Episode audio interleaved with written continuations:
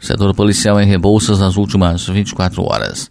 Compareceu o solicitante no dia 23 de novembro, segundo pelotão, por volta das 13 horas, relatando que naquela data, no período da manhã, esteve na casa de seu pai, na localidade de Coxos, onde seu pai relatou que teve sua casa arrombada, no interior da mesma foi furtado um cartão de banco, o CPF e também R$ 1.300 em dinheiro.